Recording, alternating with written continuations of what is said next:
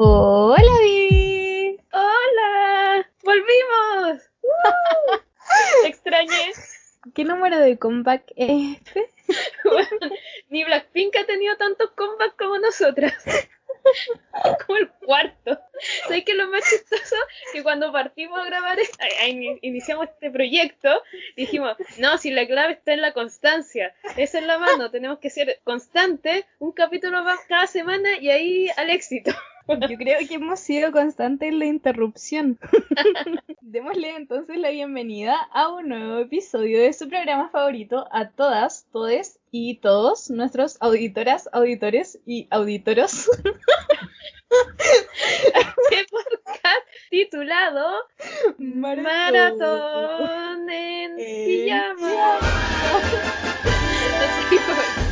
la coordinación. ¿Y de qué vamos a hablar el día de hoy, Vivi? Vamos a hablar de el fenómeno del momento, algo que nadie entendió, pero que aún así disfrutó. Y es el salto en el tiempo de verdades ocultas. No mentira.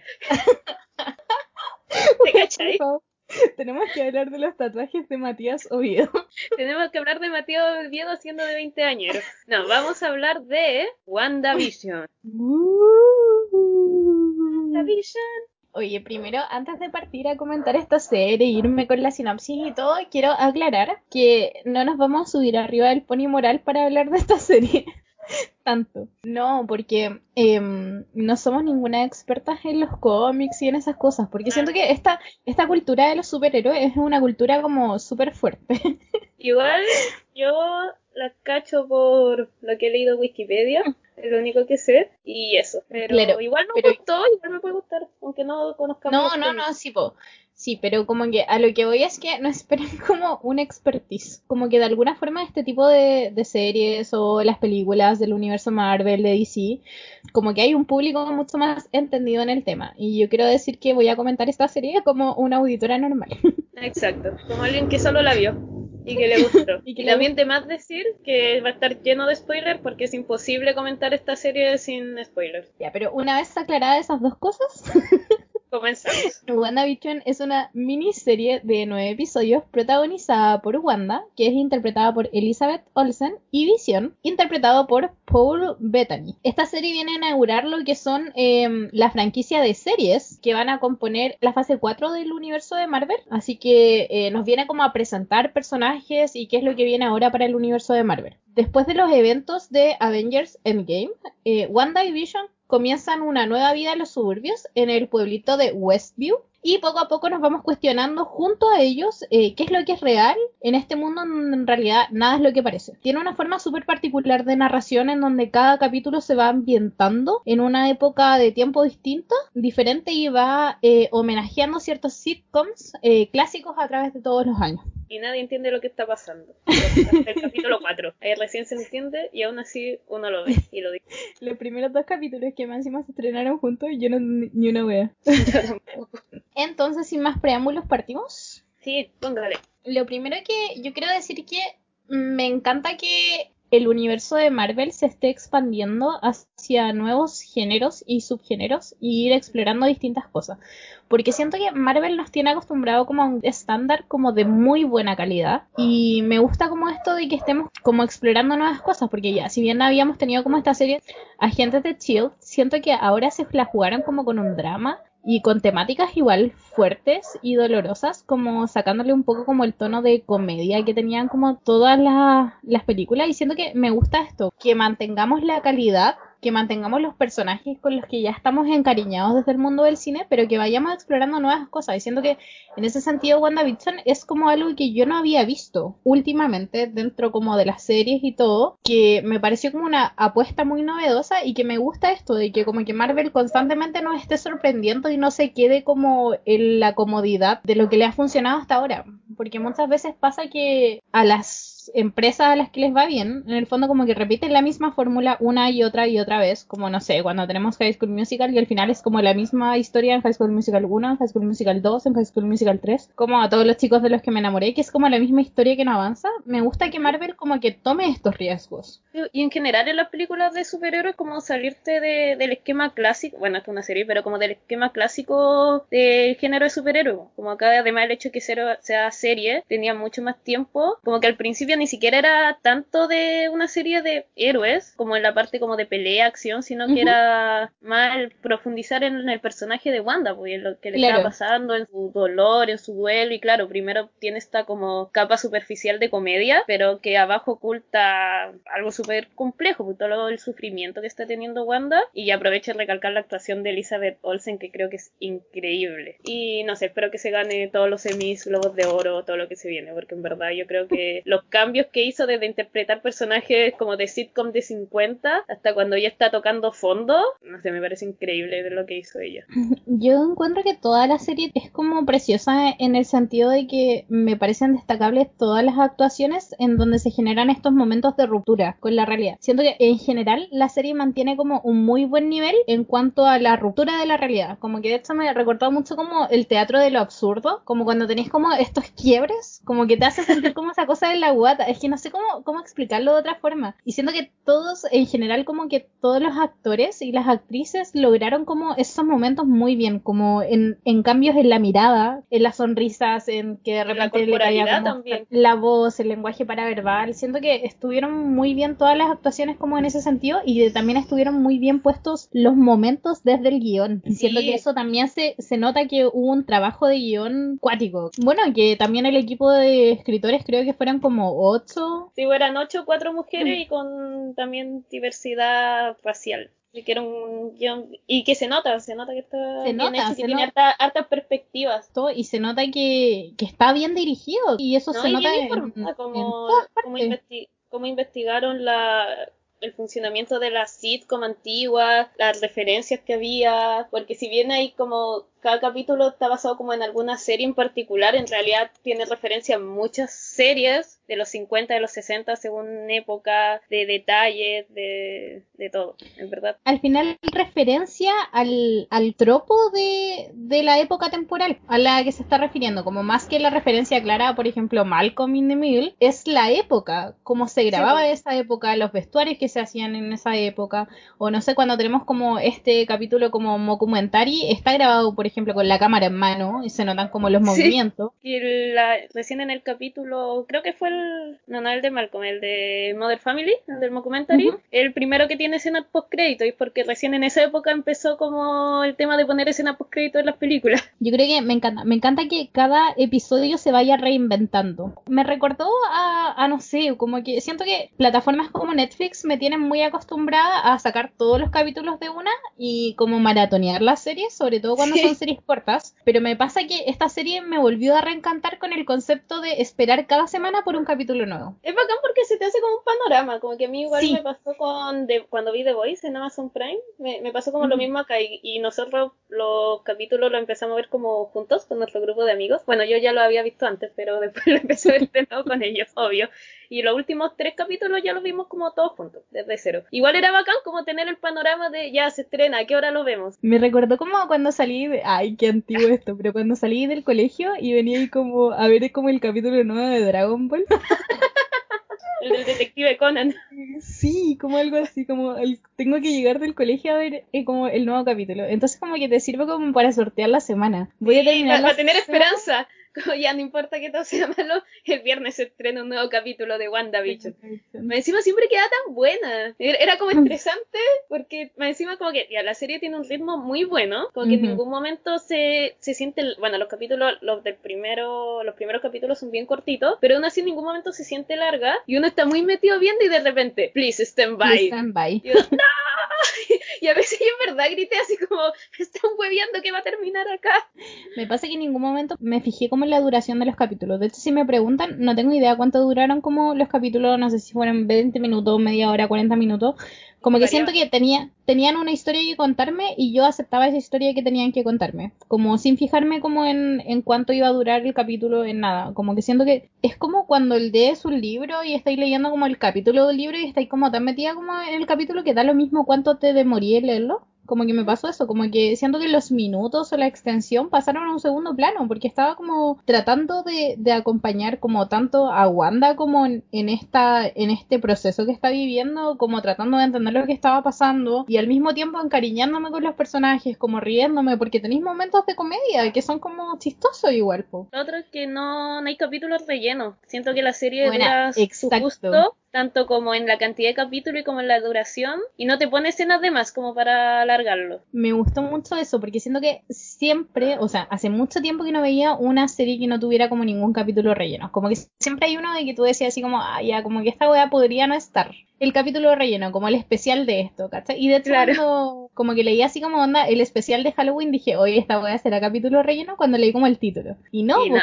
¿cachai? Como que efectivamente la serie no tiene capítulo de relleno y lo encuentro en la raja. Lo otro bacán de la serie es que eh, siento que por fin le dieron el protagonismo a Wanda. O sea, como que. Porque, ¿para qué estamos con cuestiones? Marvel es bien como el pico con sus personajes femeninos. O sea, ¿cuánto tuvo que pasar? 10 años para que a, bueno, a Black Widow le dieran como su película. Dentro del universo de las películas siempre era mega secundario, nadie conocía bien su historia. Siempre ha sido bien como el pico con sus personajes femeninos. Y recién como en cuando hicieron Capitana Marvel y que fue mega éxito de taquilla, se dieron cuenta que, oh, a la gente igual le gusta ver personajes femeninos.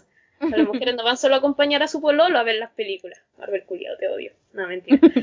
O sea, sí, un poco. Entonces siento que, que al fin le dieron un, y, y, Wanda es como era un personaje de partida súper poderoso, súper complejo, y la única vez que le dieron más protagonismo fue como en su relación amorosa con Vision, como en Civil War. Pero nada más, entonces que en fin, como siento que fue una reivindicación al personaje y darle el tiempo que merecía. No lo hicieron en la pantalla grande, pero le, dieron nueve capítulos, así que eso me... Gracias Marvel. Y era hora. Tardaste diez años, pero lo hiciste.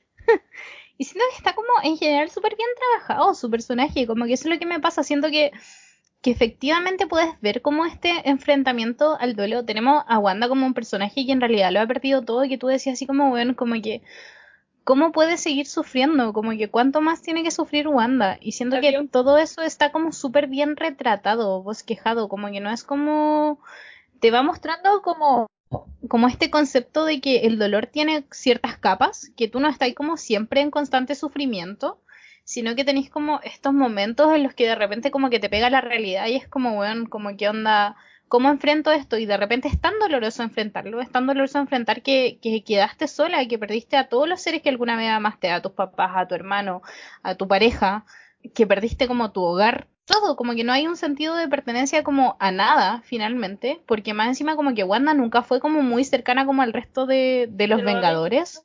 Y de hecho se la querían cagar en Civil War. Entonces, ves cómo se va enfrentando, incluso cómo se va enfrentando a través de los capítulos a las distintas etapas del duelo, hasta que finalmente te muestran cómo deja ir las cosas. Eh, y, ese viaje es la raja, weón, siento que, que es súper potente. Hay una escena en particular que, weón, como que yo, onda, no sé. La de la casa, ¿no?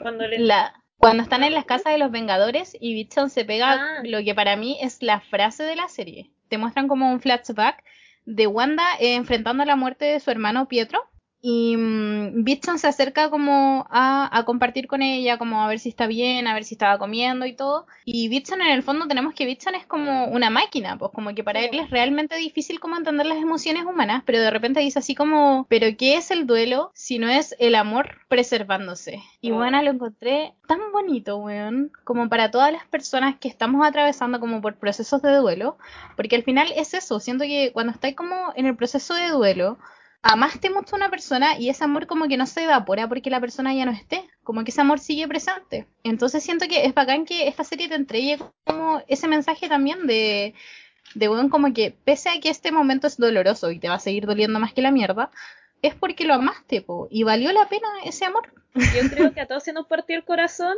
en la escena, en ese mismo capítulo, en la escena final cuando está con el mapa y le muestra que compró el terreno y le dice para envejecer juntos. O, no sé, yo creo que todo, algo se nos rompió adentro. Había un tweet muy chistoso que decía como escritores, ¿cuánto tiene que sufrir Wanda para convertirse en la bruja escarlata? Marvel, Sí.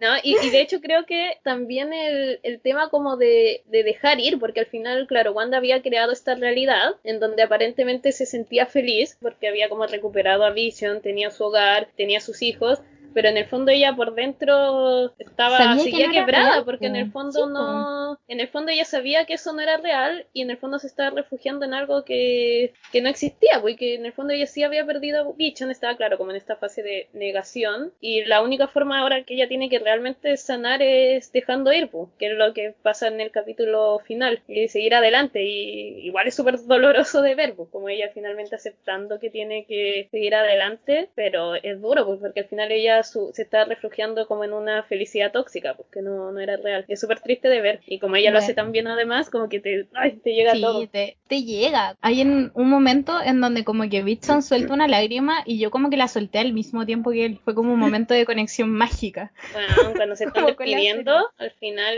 Y siento que otra cosa que es bacán es que te muestren que el refugio de, de Wanda son las series y que al final se va como a este mundo como mágico en donde como que en las series hay finales felices las series finalmente eran su lugar seguro y por eso se reflejó, o sea, se refugió ahí. Claro, pero como que siento que a lo que voy, como, o la idea que quiero plasmar, es que así como son el lugar seguro de Wanda, para ti como televidente que estás viendo la serie, también son tu lugar seguro. Y esa hueá la la raja, como hacer esta como analogía de finalmente como que, oye, para Wanda también son como las series como el lugar seguro, así como probablemente tú estás viendo esta serie para como ser feliz también, pues, ¿cachai? Y para que te ayude como a enfrentarte como a tus momentos, pues. Bueno, no sé si la serie me ayudó a ser feliz porque la sufría.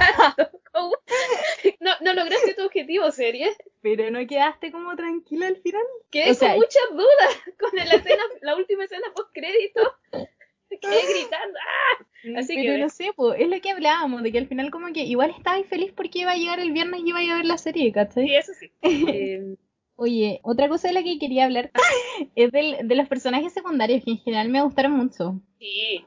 O sea, yo creo, Darcy y Wu me encantaban, me encantaban. Y con Mónica, como esa dinámica de los tres, que eran como los únicos decentes dentro de ese laboratorio, me encantaban. Wu es como el mejor hombre de la serie, junto con. Bueno, Vision no sé si cuenta como hombre porque es un androide. Entonces, Pero bueno, es que Vision es como otra weá, él es perfecto, como que onda, Vision es británico. es Mr. Darcy del universo Marvel. Desde que levantó como la weá del Capitán América, o sea, del Capitán América, de Thor. Amiga, esa fue, ese fue el Capitán América. No, pues, pero Bichon, acuérdate que lo levantó, pues, cuando se creó Bichon. Ah, sí. Y así supieran que Ya, pues, desde que lo levantó, el weón es perfecto. Lo sabíamos. No, pero güey era bacán. Y, y es, insisto, esa dinámica de los tres, como cuando se están escapando y como que le pegan a los guardias y Darcy queda como, oye, ¿por qué a mí nadie me contó el plan? Siento que esa sería yo. Metí en la, como en, vez, en toda una investigación y ella metía en la serie. Así como, cuando, cuando está tapada en el universo y le dice como, bicho, puta, yo igual fantasía con ser una estrella invitada, pero no de esta forma. Sí, no, y aparte Agnes también, o sea, como que todos estos momentos como de la vecina como la vecina metida, todos esos momentos son muy chistosos y como que fue el mejor plot twist de la vida. Bueno, Onda, sí. yo que nada para atrás cuando que Shakona. Sí, igual, no me lo esperaba, o sea, como que sabía que ella tenía algo más que ver, pero como que según yo se notó en ese capítulo, como cuando está media rara con los cabros chicos y el niño le dice como, tú eres como silenciosa. Pucha, pero yo, no, en verdad, yo creo que desde el tercer capítulo, yo como que sospeché de que algo sabía ella, pero no esperaba que fuera como la mala. Como en... Como que pensé que era como alguien como que sabía algo más, ¿cachai? Porque sentía como que es imposible como que ella sea solo un personaje secundario, porque sentía que tenía demasiadas escenas. Sí, igual te la vendieron bien cuando en el capítulo de Halloween está como en el auto. Sí, como que le dice como ayúdanos, tú eres vice, no sé qué.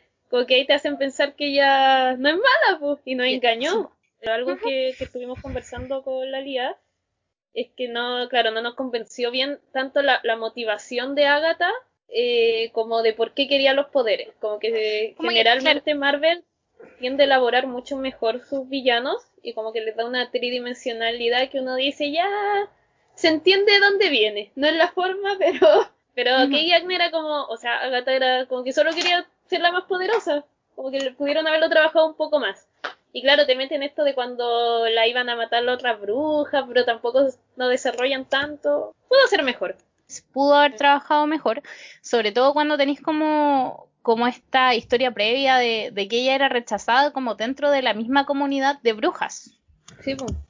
Que es cuático, porque una cosa es que te rechazan como las personas como distintas y otra cosa es que te rechacen como tus pares, po. Fueron como el pico las brujas. como entre brujas, De hecho, ella le dijo, pues como que le tenían que enseñar a controlar los poderes y ella dijeron, nada, nada, te va a matar mejor. podrían haberlo desarrollado un poquito más ese concepto. Ahora, el gran engaño. La serie me gustó mucho, pero algo que, que me dejó como con un sabor muy extraño fue el personaje de, yo creo que a todos, Evan, De Evan, Evan Peters Peters. como Pietro, as Pietro. Porque cuando aparece, o sea, ya, ya había rumores como de que iba a ser Evan Peter. Y cuando aparece, todo el mundo quedó así. ¿Cómo encima aparece y sale el Please Stand By? Y todos quedamos Eh, gritando.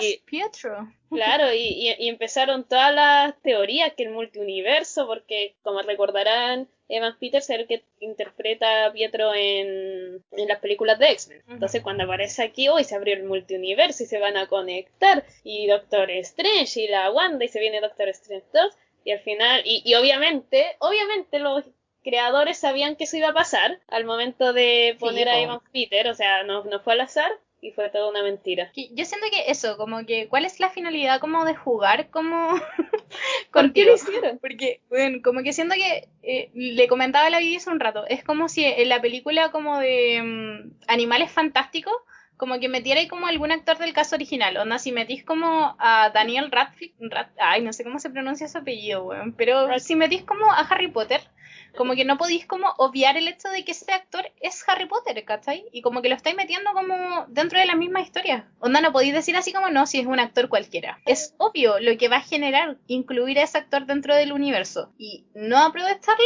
encuentro que es, es netamente cruel.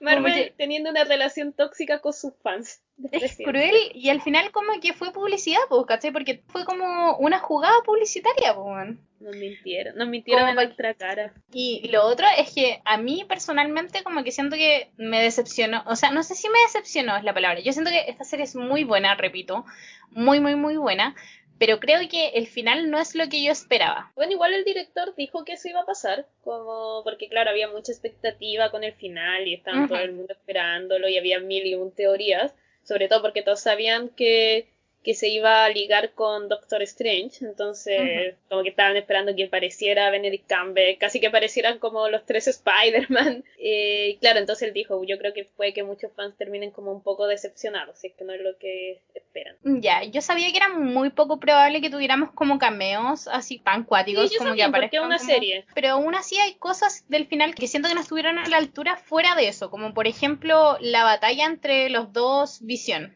Mm, no sé, como eso de que se pongan como a hablar entre medio, como que tenéis como este Vision que se supone que, bueno, cuando eh, te dan la escena en el capítulo anterior y veis como este nuevo bicho en blanco, así como sin, se supone que conciencia, como que te cagáis, pues, como... este weón nos va a destruir a todos. Cagamos. que cagamos, porque el weón es el arma más poderosa que existe y como que lo único, porque como que recuerdo ese momento en Ultron, cuando el weón despierta y nadie sabe si es bueno o malo, es el arma más poderosa del mundo y tú, weón, que hay como así como weón, no sabemos si este weón es bueno o malo, ¿cachai? Como que va a destruir a la Tierra y al universo y levanta el mazo y como que ahí tú recién respiras, pues, porque decís así como, oh ya. Porque recordemos que, claro, que Bitson fue como el fracaso porque ellos intentaron que no se construyera al final esta arma, po, porque era tan peligroso que no querían hacerlo y la única solución fue que se construyera, pero con conciencia. Con la gema de la mente. Claro. Entonces, como que ahora tenéis como que eso ya fracasó, pues, ¿cachai? Como que onda. Como que todo el argumento de esa película es evitar como que esto pase y pasó ahora en la serie. Como que efectivamente desarrollaron como nuevamente esta arma, que es como la más peligrosa del mundo, y como que, weón, van a conversar. Ah, pero igual antes se pegaron sus su escenas de acción buenas. Como tanto. La, a mí me gustó la pelea de Visión versus Visión. Me recordó un poco cuando uno es chico y jugaba ese juego como de pelea en el Nintendo y escogía ahí el mismo personaje, pero en la otra versión era como con ropa morada, no sé. Igual, ya esto, verdad, muy ridículo, pero ¿no te estresaba que tuvieran capas mientras peleaban? A mí me pasaba que todo el rato tenía como la voz de una moda diciendo sin capas. Como que sentía que en cualquier momento se le iba a enredar, como que uno le iba a agarrar la capa al otro, como que, como que me estresó mucho. A mí me estresó de sobremanera los efectos especiales, en general el vuelo. Me distrajo un poquitito la, lo falso que se veía el vuelo. Como que, no, no, quiero como criticarlo así como muy, porque se entiende en el fondo que no podéis tener como el mismo presupuesto que para una película, pues, y estáis como acostumbrado como a otro nivel de efectos especiales, pero sí siento que como que lo encontré de repente como hasta ordinario, como mientras como flotaba Wanda, como que de hecho sobre todo hay una escena en donde como que Wanda está como desenfocada atrás y se ve como colgada, como que, bueno, de cagada no se le ven los cables. Así como, yo en general que veo series de, de DC, y que por ejemplo comparo como ese vuelo con los vuelos que le ponen como a Supergirl y no se ven tan falsos, ¿cachai? Aunque el presupuesto tampoco es elevado como para una serie. Mm, entonces en general como las dos escenas como de vuelo, como de, de esta batalla como de Bichan contra Bichan, yo siento que aparte de la capa como que en general no las disfruté como por esta cuestión de, de que lo sentía muy falso todo el rato. Ah, la verdad es que a mí me, me gustaron harto las escenas de acción. O sea, como que de hecho no me había percatado del tema de los, de los efectos, o sea, sí caché los efectos de la luz, que en verdad a mí me gustaron. Como que siento que en comparación ponte tú a Wings, que dice que fue ordinario el efecto del fuego, o Mulan, nuevamente y su volantín de mierda. Ay, un Mulan. Nunca, lo voy a me superar. Nunca me lo dueles. Eh, yo siento que igual lo he... Como que más allá del efecto, como que la escena de acción me gustó, porque claro, como que no habíamos visto eso antes en la serie, a pesar de, entonces fue como volver un poco al, ya, escena, eh, película de superhéroes, o sea, serie de superhéroes, como meter las escenas de pelea, tanto las de Wanda versus Agatha y esa me gustó, creo que me gustó más que las de las de la Visión, que al final muy al estilo Vision lo, lo resolvieron de la manera más política posible, conversando. En cambio la otra era, dame tus poderes, no, que me los des, no, te digo, bueno, ya te los doy, ya te cagué, runas. Todo bueno. No. A mí me gustaron las escenas de. Puta, a mí me gustó conceptualmente, pero como que siento que como fue ejecutado, no me gustó. No me gustó esta weá como de, de los militares, que como que fue como un chiste al final así. Pero sí me gustó la idea. me gustó la idea como de ponte tú de los niños, pues de los hijos de Wanda como oh. mostrando sus poderes. Esa escena fue muy lo increíble, cuando están como los cuatro en pose de pelea. Buena, fue igual a lo increíble. igual a lo increíble. Pero no, no, no. Algo me pasó con el final que, que creo que por un tema de expectativa. Esperaba más de Wanda porque la calidad que tuvo fue muy buena durante como todo. Mantuvo como un muy buen ritmo como todo. Entonces como que el final fue como... Mm". Pero no porque el final no me haya gustado, como que siento que deja de ser una serie buena que viene ahora pues, para el universo, porque como bien dijimos, eh, esto está enlazado con, con Doctor Strange 2, que parece que se estrena en 2022, lo cual me da mucha rabia tener que esperar. Eh, y bueno, la serie terminó y tiene esta escena post-crédito donde Wanda está, mega spoiler alert, por si, por si acaso, pero claro, tiene esta escena post-crédito donde Wanda finalmente como que ya aceptó sus poderes y ahora ya es la bruja escarlata y se fue para aprender e intentar controlarlo. Y la escena final es ella full estudiando y se escucha la voz que dice, mamá, ayúdame. Y ahí yo quedé negra, porque no entendí qué significa eso. Porque para variar, muchas preguntas y pocas respuestas.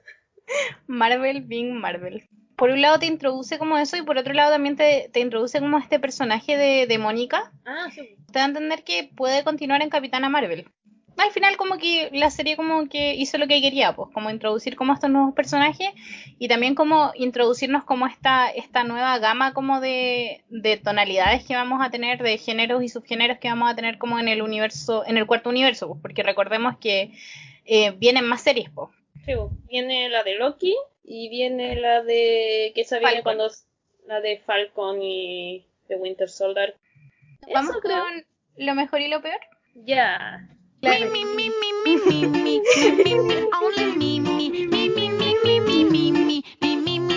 Tiene muchas cosas buenas, como que creo que es difícil, así que bueno, en verdad toda la serie increíble, pero para destacar yo voy a destacar la actuación de la Elizabeth Olsen. Creo que no sé, me pareció increíble. Yo ya la había visto en una película también antes, que hace de, de una chica que se escapa de una secta y también te muestran como todo el estrés postraumático y que también ahí yo y ahí ya caché que ella actúa increíble y creo que, que bueno que ahora por fin Marvel le haya dado como el espacio para y como la complejidad a su personaje para montar sus niveles de actuación me pareció la raja. No sé qué destacar en realidad, como que creo que lo que más valoro dentro de esta serie es cómo se trabajó el proceso de duelo. Como que creo que fue de una forma súper respetuosa y acertada y asertiva, como con las personas con, que están atravesando por ese proceso. Creo que, que fue muy bonito, fue como muy sanador. Eh, ¿Y lo peor? Lo peor. Los efectos especiales, bueno. No puedo. A mí como yo no los noté, no lo I puedo can't. destacar, así que no tengo que- nada peor, me gustó. Más que la luz, las lucecitas para mí como que fue como el vuelo, es que en verdad como que lo encontré ordinario.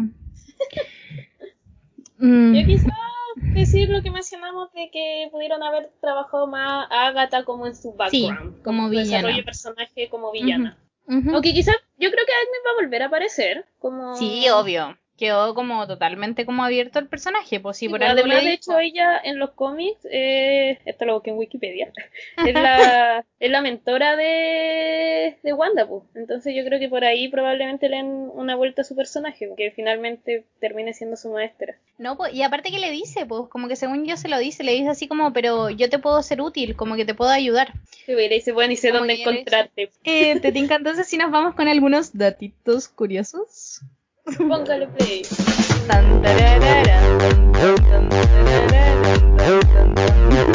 Primero, como todos notaron, cada capítulo está basado como en una serie. La primera es de Dick Van Dyke's Show, ni idea cuál es esa, muy antigua para mí. Después viene, la el siguiente capítulo es Hechizada. Después viene, el siguiente es The Brandy Bunch, ni idea cuál era. Después viene la siguiente Family Ties, que esa nunca la he visto, pero la cacho porque actuaba Michael J. Fox y se ganó como 3 Emmy por esa serie. Malcolm in the Middle y Modern Family. Aunque yo siempre sentí que eso era más como The Office, más que The Modern Office, Family. sí, Pero como digo, igual como que dentro de la misma serie hacen homenaje a otras series. Lo otro, siguiente dato, es que en el primer capítulo, cuando viene la fecha del calendario, que es el 23 de agosto, es una referencia al cómic 238, que es donde Visión es reactivado. La gente que ve- vio, leyó el cómic probablemente lo entenderá. Y en general hay muchas referencias a los cómics en la serie, como, como muy en detalles, como de fondo, de dibujos, de nombres de marca, de nombres de personajes, son como casi todo referencia a los cómics. Así que yo creo que la gente que es fan de los cómics probablemente lo disfrutó mucho. Eso me creo que eso me gusta, como que le tenga como guiños a la gente que es fanática de los cómics, pero que no te excluya a la gente que no lee cómics. Creo que eso es bacán. Eh, lo otro es que también a lo largo de toda la serie siempre te van dando como la referencia de que ellos están como prisioneros en esta realidad ficticia.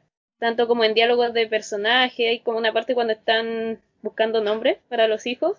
Y Vision dice que le quiere poner Billy, dice como por William Shakespeare, y tira esta cita como todo el mundo es un escenario y hombres y mujeres son meros, meros actores. O en una, no sé, cuando creo que en el segundo capítulo, en la intro, y está el cartel del pueblo y dice el hogar es el que tú construyes. Como muchos easter egg pistas para decirte que en verdad están todos atrapados. Eh, ah, y el primer capítulo eh, fue grabado con público en vivo y en general usaron como mucha tecnología de los años 50, usaron iluminación de los años 50, cámaras de los años 50 y tanto como el equipo de producción como el público, bueno, esto lo grabaron pre-pandemia por supuesto, pero todo el, como el público los vistieron con ropa de los 50, como que full se ambientaron, casi que crearon como una cápsula del tiempo de los años 50. Eso me pareció muy entretenido. De hecho, la Elizabeth Olsen, Olsen dijo que igual fue como raro para ella grabar con público en vivo porque no, nunca lo había hecho. Y, eh, ah, que también, claro, como esta escena cuando ella intenta ocultar el embarazo, y cuando está con la Mónica, y- o sea, que era. Geraldine y se pone como un macetero, y la guatita, eso también son referencias porque, sobre todo en los 70, cuando las actrices quedaban embarazadas, aplicaban literal esos métodos, como para no sacarlas de la serie tenían que seguir grabando, entonces les ponían como abrigos gigantes, les ponían como carteras gigantes para tapar la guatita, entonces fue como una referencia a eso, como un chiste a eso. Eh, ah, y lo otro es que, volviendo a cerrar esto, es que se supone que habían grabado una escena postcrédito para Endgame, donde salía Wanda como yendo a buscar el cuerpo de Vision. pero de Vision. Pero al final lo, no la sacaron porque en el fondo no quisieron poner escena post crédito en Endgame porque la idea era como cerrar la fase. Cerrar. Pero la escena existe, está grabada. Vamos con Esos la nota final. datos. Póngale. Yo te doy un 20 de dieta. Dura, dura. Dura, dura. Ya, ¿qué nota le vas a poner? Yo le voy a dar a esta serie un 6-5. Me parece. Yo también le iba a dar un 6.5 por todo lo que todo lo anterior. Quizás un Como 6.7 que. No, yo un 6-5. por los efectos, por el vuelo. Perfecto. Y porque me ilusionaron. Y el White Bitchan, es que a mí en verdad no me gustó lo, lo del White Bitchan. ¿Y eso? Ah, no, las recomendaciones, las recomendaciones. De recomendación. Vámonos con la mejor cortina que tenemos.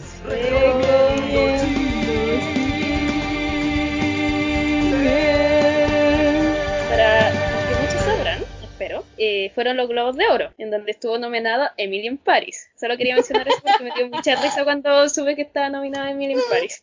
Bueno, ahí estuvo nominado James Corden.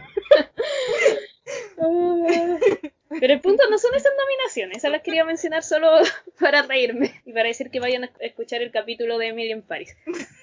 La publicidad. No, pero pasó algo histórico en los Globos de Oro, que por primera vez hubo más de una mujer nominada en la categoría de mejor dirección, que fueron tres. Y esas son las recomendaciones que quiero hacer. Que una es One Night in, One Night in Miami de la Regina King, ganadora del Oscar también como mejor actriz, que esa la pueden encontrar en Amazon Prime. La otra, que es una película increíble, que es Promising Young Woman de buenísima. Emerald Fennell. Buenísima esa película. Es... Yo creo que todo el mundo la debería ver. Esa está en Cuevana y estoy un 99,9% segura que la página del culto de las amicas la tiene. Y la otra, que fue la que ganó el Globo de Oro Mejor Directora, y que además ganó el Globo de Oro a Mejor Película en Drama, es Nomadland, de Chloe Zhao, que está protagonizada por la Francis McDormand. Pero esas tres películas son increíbles y son muy buenas y las tres dirigidas por mujeres. Ya, ahora quiero hablar de un tema. quiero poner un tema sobre la mesa porque creo que nosotros tenemos esta plataforma y si bien esta plataforma es una plataforma muy pequeña, como que siento que aún así tenemos que utilizar esta plataforma para hablar de injusticias cuando pasan y para hablar de faltas de respeto cuando pasan en la industria. Y quiero hablar de una serie en particular y de un tema en particular que estuvo esta semana em, en tendencias, que es la referencia machista, misógena y bueno, como que no sé con qué palabras cómo decirlo, porque en verdad como que me enoja demasiado. Que en pleno respeto. Sí, me estoy refiriendo a la serie Ginny y Georgia, que es una serie de Netflix que yo ni siquiera sabía que esta wea existía en realidad. Yo tampoco. hasta que vi eh, el tema de la polémica. Y bueno, dentro de esta serie hay dos escenas. En la primera escena em, hay un diálogo de una conversación muy machista donde le dice así como, ay, es que cambias de hombre más rápido que Taylor Swift. Primero esa weá la encuentro... Weón, es que como que no... ¿Qué te importa, weón? Como que onda... Si yo me quiero meter con con 10 hombres distintos el mismo día es wea mía, ¿cachai? Y como que no tiene por qué ser tema de, de nadie más y no tiene que por qué ser como un diálogo como en una serie como, un como juzgando. reprobatorio, pues, como, Como sí, como- shaming en el fondo. Así como, oye, como qué onda, ¿qué, qué te importa, weón? Como de partida, como cada cual ve, vive su sexualidad de la forma que mejor le parezca. Y no sé, hacer un chiste sobre eso. Y lo segundo es que la segunda frase fue, mm, ay, es que Taylor Swift hizo toda una carrera basada en sus ex. Y así como, audacia. weón. La audacia la, La audacia. La weona tiene dos álbumes que han ganado Grammy al mejor álbum y tiene como 10 Grammy en total.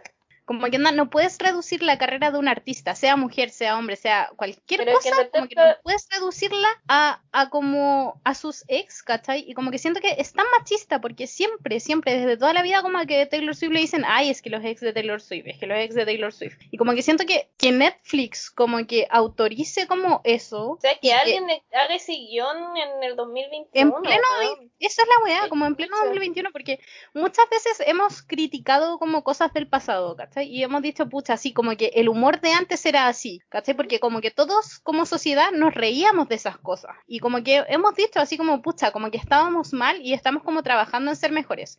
Pero como que esta wea pase en pleno 2021, no, no me parece. Y siendo que la única justificación que acepto es como que eliminen esa escena. Y que pidan Como que- disculpas públicas. Disculpas públicas y que eliminen esa escena, porque, weón, como que siento que, que nos ofende a todas, como mujeres, ¿cachai? Porque como que no puede ser que, que se juzgue así en plena pantalla y que, weón, como que ocupemos un poquitito más el cerebro para, para escribir los guiones, como que esas cosas no son chistosas, como que burlarte de las mujeres no es chistoso. Todos los hueones hombres que han escrito canciones sobre su sex nunca le han dicho nada. Y todos los, todas las personas escriben sobre su experiencia, que incluye todos amoroso, weón. me da como rabia como la doble estan- como la doble moral, el doble estándar con, con el que estamos como evaluando a, a la gente. Y, como que 2021, Taylor Swift bueno, lo dijo, y como net, me da más rabia con Netflix que sacó Miss Americana, y que Netflix sigue ganando plata con Miss Americana, y en Miss Americana Taylor Swift lo dice, como que la industria tiene un doble moral. Así que eso, quiero llamar a la gente a no verla.